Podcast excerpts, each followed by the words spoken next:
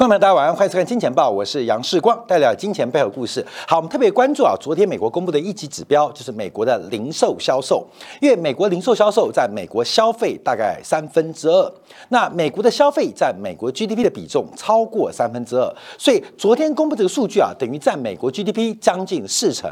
那公布出来这个数据啊，当然是优于市场的预期，年增率是高达百分之八点三。八点三，而且刚刚过去的十月份，美国的零售销售跟去年同期相比，增加了有五百亿美金，来到了六千九百四十五亿美金。所以从美国的零售销售在推估美国的消费，基本上是爆炸性的成长，很爆很爆哦，非常爆哦。可按照目前最新估计，美国第四季的 GDP 年增率扣掉了物价影响，可能不到百分之二。所以到底爆在哪边？到底爆在哪边？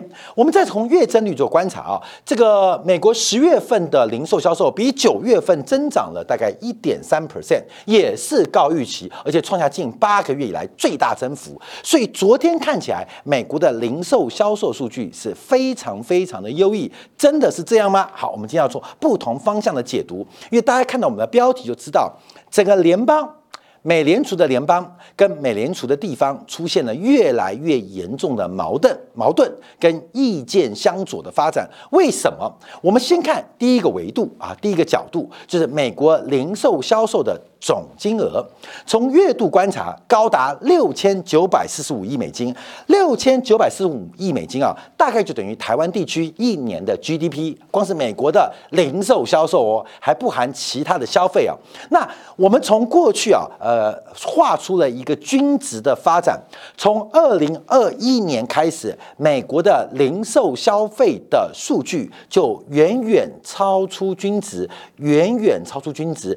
远远超出均值，而且离均值越差越远。那到底发生什么事情？美国人的收入、美国人所得出现爆炸性的增长吗？为什么会出现这种非常离奇的美国零售销售的总金额？所以，我们从这个角度，第一个维度观察，这边我们都叫做一个周期性的泡沫，所以必然会出现一个均值回归的过程。那从去年开始，我们就不断提醒大家，美国过度消费的恶果将会在今年到明年不断的需要有人来买单。所以，不管从运动用品，包括了家具，包括了电脑，包括了手机，包括最近很多的晶片。都开始为过去的过度消费开始买单。好，这是第一个角度。好，第二个角度，我们就要再回来观察啊，因为啊，美国零售销售暴冲，可是从美国主要进口的港口的这个进口数量。却在出现大幅度的减少。昨天在今天部分，我们特别分析了航运价格的崩底啊，从八月到九月，从九月到十月，从十月到现在的十一月，整个美西港口的进口量。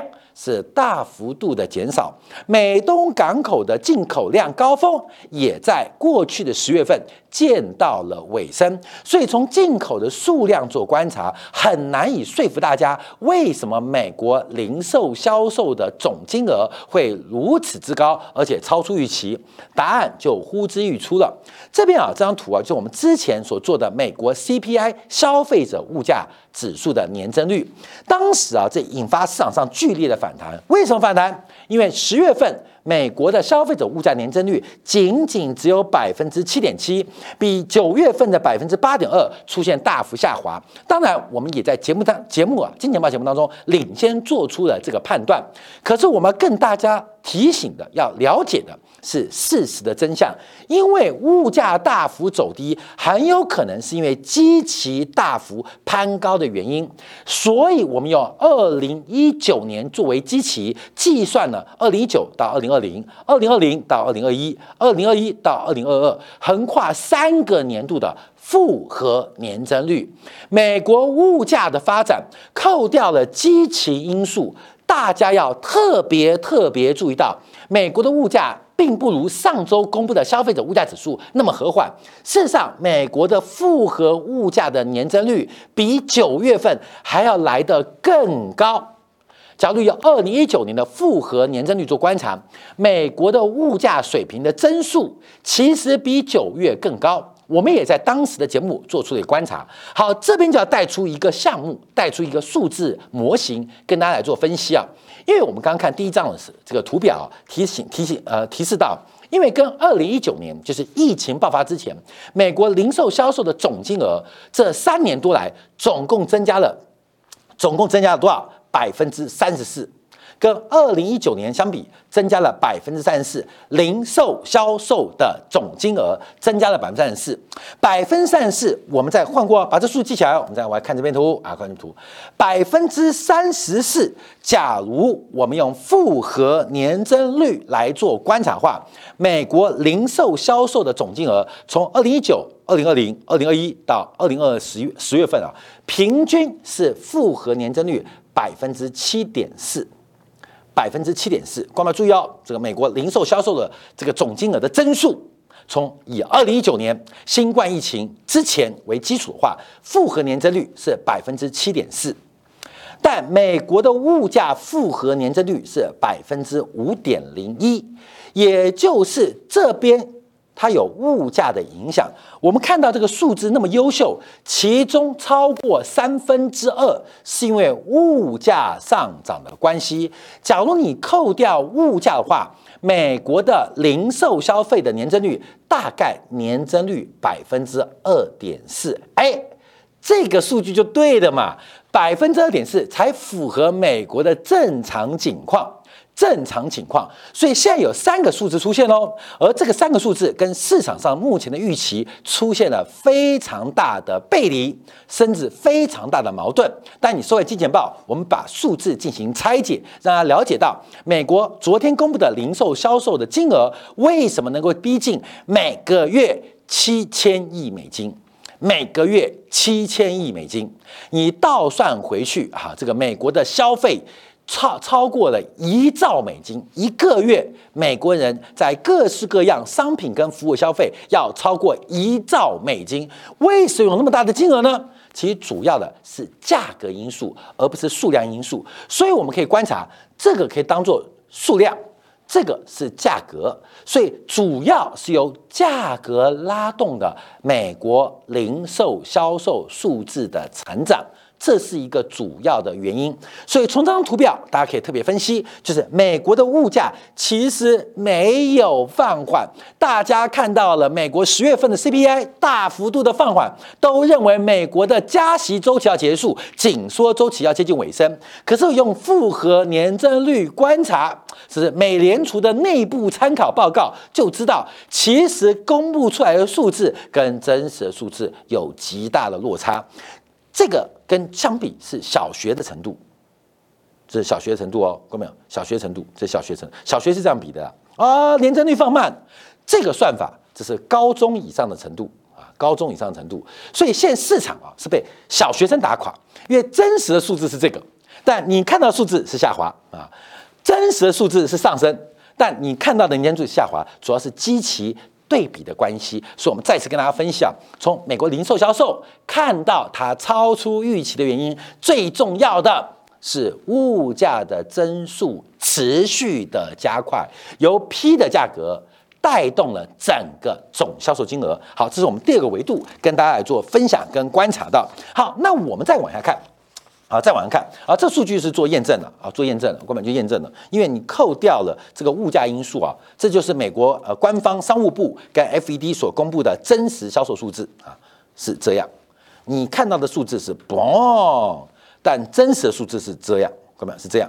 所以你可以看到，扣掉物价因素，假如用物价机器来做观察的话，你会看到，其实美国的零售销售并没有大家想象的那么刺激啊，并没有啊，并没有，大部分的是空包蛋，特别是物价带动的变化。这张的数据，哎，光没有这个数据，就代表美国其实实质的年增率是百分之二点五，哎，跟跟我刚刚算的二点四差不多啊，啊，这个呃，因为我们的。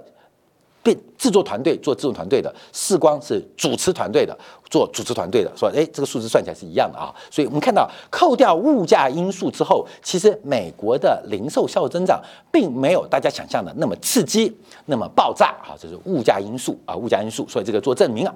好，那我们再往下观察啊，再找一个证据，因为从个别项目做掌握，这一次零售销售当中有几个亮点，包括了像汽油啊，加油站的金额大幅增加，那但是因为汽油价格反弹嘛，包括了家具啊，包括家具出现了销售金额的反弹，可事实上。美国的住房信心崩盘了，美国的新城屋销售垮了，怎么可能会有人买家具呢？还出现了一个反弹的增量呢？啊，各位就是因为价格走高，扣掉了物价因素，其实美国的家具不仅没有增加啊，不仅没有增加，呃，年增率是百分之零点四，不仅没有增加，从数量观察，呃，上个月啊，去年卖一百套沙发，今年只卖九十二套。只卖九十二套，但每一套沙发涨了大概百分之八，所以销售金额是增加的，可事实上销售数量是减少的，这就出现了两难，因为金融市场跟实体经济出现了严重的背离跟变化，而这个背离跟变化就要来到我们今天持续跟大家沟通的重点，美联储的联邦理事们跟美联储的地方分行总裁们有完全不同对于。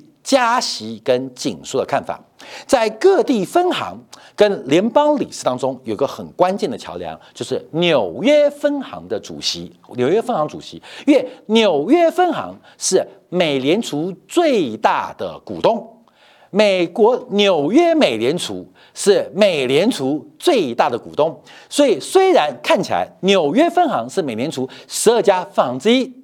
可是这家分行是美联储的大股东啊，所以到底谁是谁？而且我们就观察啊啊，这是当做一个朝廷的话，呃，这个尚书房啊、军机处啊，就是那七位的理事跟主席、副主席。那十位分行就是边疆大吏。那纽约美联储就是直隶总督啊，袁世凯的角色。所以。不要看他是直隶总督哦，他掌握新军，而且掌握到整个朝廷的命脉。那威廉姆斯作为美国美纽约美联主席，又是当然的呃投票票委啊，他的表示就很重要。他提到什么？我们要做分析啊。第一个，他说在制定加息决策的时候，应继续专注于经济目标，对于金融稳定的风险，避免避免纳入。考量的范围，为什么这样说呢？等一下，我们提供几个数据让大家了解，跟目前的观点来做个分析跟观察。因为矛盾越来越大，矛盾越来越大，所以美联储的副主席说：“你们两边不要吵了。”军机处的大臣，我尊重你们，我们可以一起上班。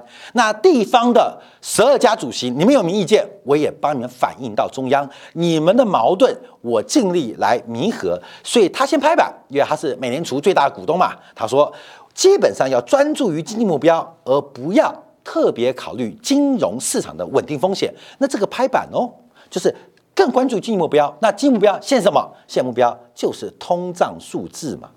那至于金融市场的风险高跟低，美国国债流动性好坏，基本上不要纳入考量风险，这个有点针对性哦。针对几家分行主席现在丢出报告说美国国债流动性出问题，这有非常大的挤兑风险啊，隐藏的系统性风险啊，不要管啊，不要管，你们不要吵，反正市场上干嘛？华尔街是我在管的啦，华尔街我最大了，这些什么大摩、小摩、大美、小美啊，大高、小高、高矮胖瘦都我管，所以你们不要管它。啊，特别注意进目标，所以这个讲话有点鹰派啊，有点鹰派。那重要，我们来看一下军机处大臣啊怎么讲。那沃勒昨天的一个表示啊，观众注意哦，他的演讲题目就很特别，他的演讲题目叫做“经济前景与通货膨胀的警告”。经济前景与通货膨胀的警告为题发表演说，这个名字听起来。就有点恐怖，对不对？经济前景跟通货膨胀发出的警告啊，来做表示。那他第一个，他对于十二月的货币政策表达加息的一个态度。那特别他指出，十月份的物价走低，基本上要再做观察。而第三季美国 GDP 年增率百分之二点六，那只是一次性的发展。从第四季到明年上半年，美国 GDP 增速会大幅放缓啊，大放缓。你很割吗？很割吗？啊，没有。他说，嗯，这个现象很正常，而且应该要这样啊，应该要这样。所以我们看到这个沃勒第一个表示啊，他对于要不要加息，对于市场上目前的风险偏好抬升，他基本上给予比较否定的目标。那第二个他提到的。现在的官方利率才刚刚进入了限制性的区域啊，利率水平哦，百分之三点七五到百分之四啊，目前 f i rate 是三点八三，才刚刚进入限制性区域。什么限制？限制你消费？什么限制？限制你投资？什么限制？限制你投机？才刚刚进入限制性的区域，马上提到了一个重点，要特别观察货币政策的滞后效果。因为我们知道嘛，货币政策实行之后啊，第一个发表之后，这个利率的调整，从央行到商业银行，从商业银行到消费者，从消费者到厂商，从厂商到投资投机客，需要一定时间反应。过去来讲，货币政策我们一般是抓六个月做反应，六个月做反应。所以现在第三季末、第四季初才是刚刚今年初开始紧缩的效果逐步的发酵。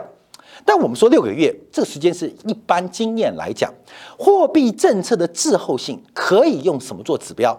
有没有滞后性啊？我们就是年初升息，现年底资金成本抬高，年初升息影响了现在的投资、投机跟消费意愿。那这个到底是六个月，还是六个月零一天，还是七个月，还是八个月十五天？不知道。所以沃勒有特别要做观察啊，从金融市场的价格表现就知道。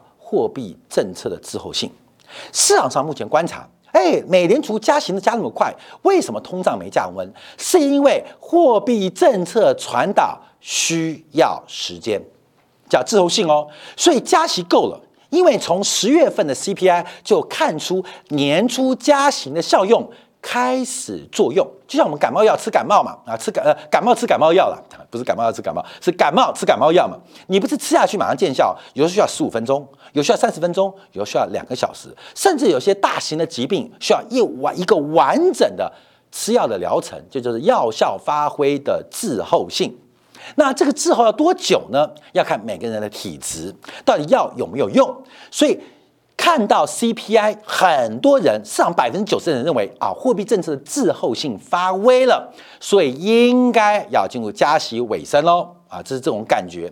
可刚刚我们第一个否定掉，从 CPI 的角度就否定了嘛，就是从复合年增率没有发挥啊，你只有心理作用。哎呀，你感冒不舒服，吃了两个感冒药，哎，我变好一点点，不是好一点点，是你心理作用，其实没有发挥效用。所以沃勒有提到，从金融市场的表现可以观察货币政策的滞后性。好，观众朋友，那回来哦，请问美国股市是涨还是跌？今年以来的表现虽然不佳，但会不会很糟糕？这就带出另外一个跟大家分享两个问题：到底现在的景气变差是商业周期？哎，等等，对不起，我要写出来啊，现在的景气变差。是不是因为商业周期啊？商业周期我们叫商周啊，商周商业周期，还是因为货币周期我们叫货周？各位你懂吗？就是现在景气下滑，是因为商业周期的关系，包括过去两年消费泡沫。过度刺激导致的商业周期自然的往下，就跟呼吸一样嘛，有扩张，有收缩，有扩张，有收缩。有的产业像这个面板产业是三年到五年一个周期，像汽车产业是五年到七年一个周期，像半导体产业过去来讲是十八个月到二四个月一个周期，它有个自然周期的变化。现在经济收缩是商业周期吗？你们看到的 CPI 是商业周期的关系吗？还是货币周期的关系？假如是货币周期的关系，让物价下滑，让消费逐渐的冷淡哦，那代表升息真的要接近尾声了。那紧缩的未来也可以乐观。但假如目前的物价下跌，还有消费逐渐的冷清，是因为商业周期的关系，从股市就可以做出这个判断哦。因为股市跟实体经济出现了非常严重的背离，代表现在的物价下滑，代表现在的景气的呃库存打消啊等等财报下跌是纯粹商业周期，货币周期到目前为止没有发威啊，没有效果。我讲的当然不是绝对没有效果，是相对没有效果，相对没有效果。所以，假如判断错误，就会重到七零年代的复测。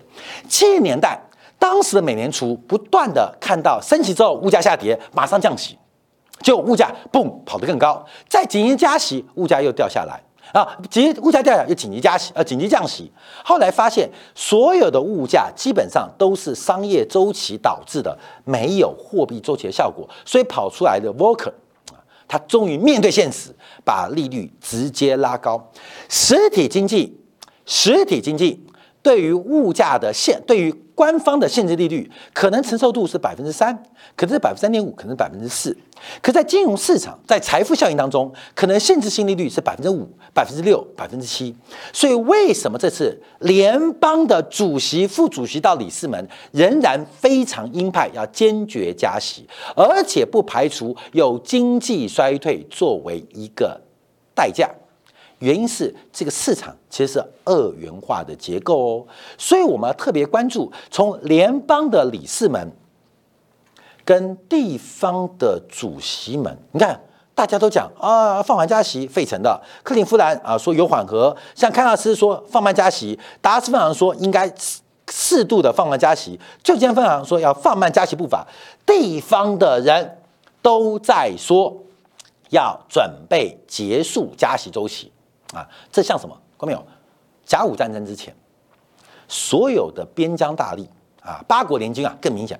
八国联军的时候，所有的两江总督啊、两湖总督啊，你像那个张之洞都是反对的啊。反张之洞那快挂了啊，对对，扯远了。就是那些地方大吏都反对清廷跟八国，或是对义和团的态度都反对哦。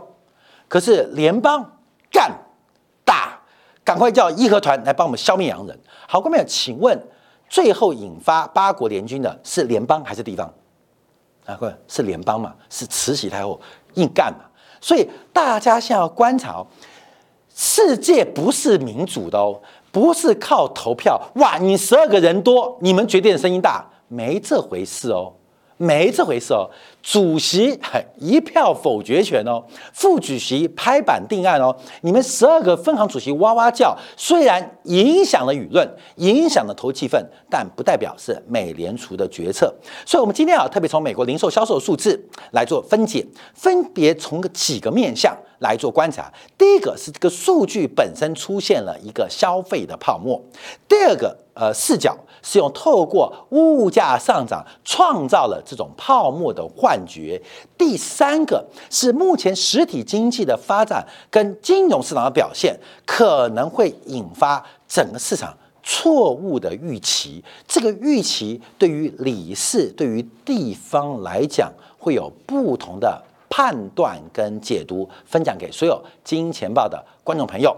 好，休息片刻，我们回来讨论另外问题啊，就是 NVIDIA 的财报。NVIDIA 财报，我们配合麦肯锡最新的有关于全球化的报告。我们看到去全球化，全球从长链变短链，到麦肯锡怎么说呢？麦肯锡最新出具的报告指出，全球化是不可能倒退，是不可逆的。可是却有人为的效果，正在把它变成可逆。自然力量的不可逆跟人为的可逆，到底是人定胜天，还是被大自然给消灭？我们需要片刻，在精讲部分，从 NVIDIA 的财报中心化跟去中心化，配合麦肯锡的全球化跟去全球化，为大家做进一步的关注跟解读。